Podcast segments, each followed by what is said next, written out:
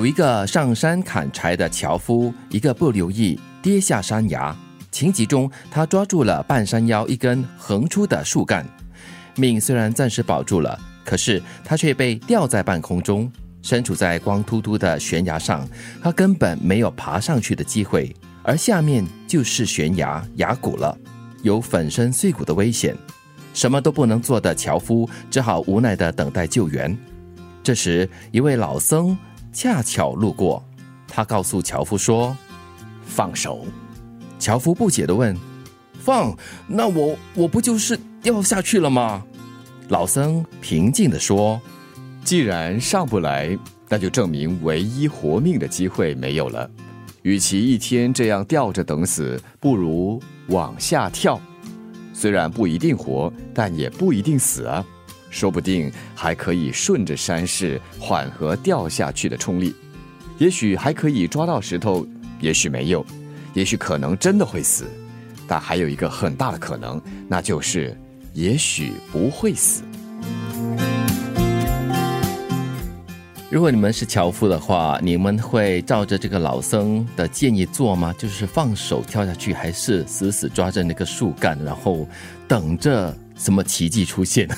我需要先做很多的心理建设才会放手，因为真的这个老僧说的是 OK 有道理啦，就是你你不放手的话，你就是在那边等着死嘛，对不对？你就会饿啊饿啊，然后就没有力气了，这撑着下去了。当你饿了没有力，你自然会掉下去啊。哦，那也是哦，但是因为是这样子啊。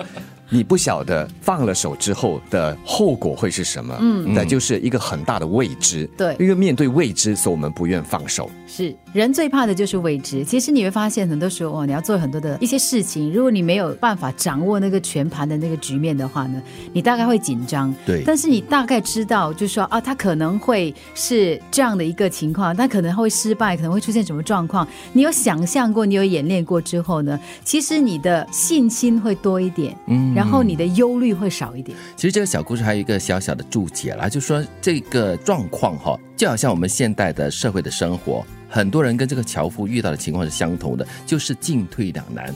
你要往上爬呢，又不知道怎么爬，因为已经没有什么东西可以支撑着你了。但是往下跳就要放手，就有很多你们刚才所说的未知，你不知道跳下去到底是死还是活，到底有没有一个很多树可以支撑着你。我在离开我的上一份工作的时候呢，面对很多的未知，我唯一知道的就是我要走。但是之后我会是什么样的一个状况？会不会失业？会不会就是？是处在待业的状况很久，我不知道。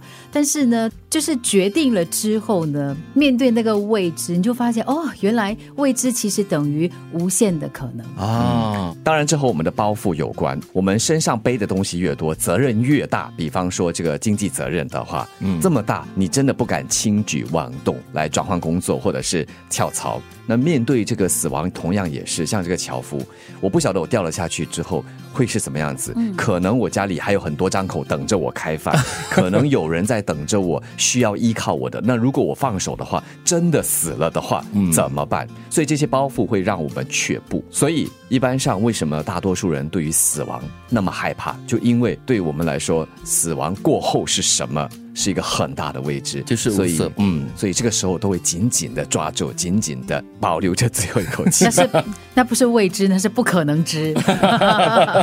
死过一次才知。每个人想追求的东西都很多，要是把眼光都放在那永无止境、毫无意义的东西上，那么这种纠缠就是永无休止的。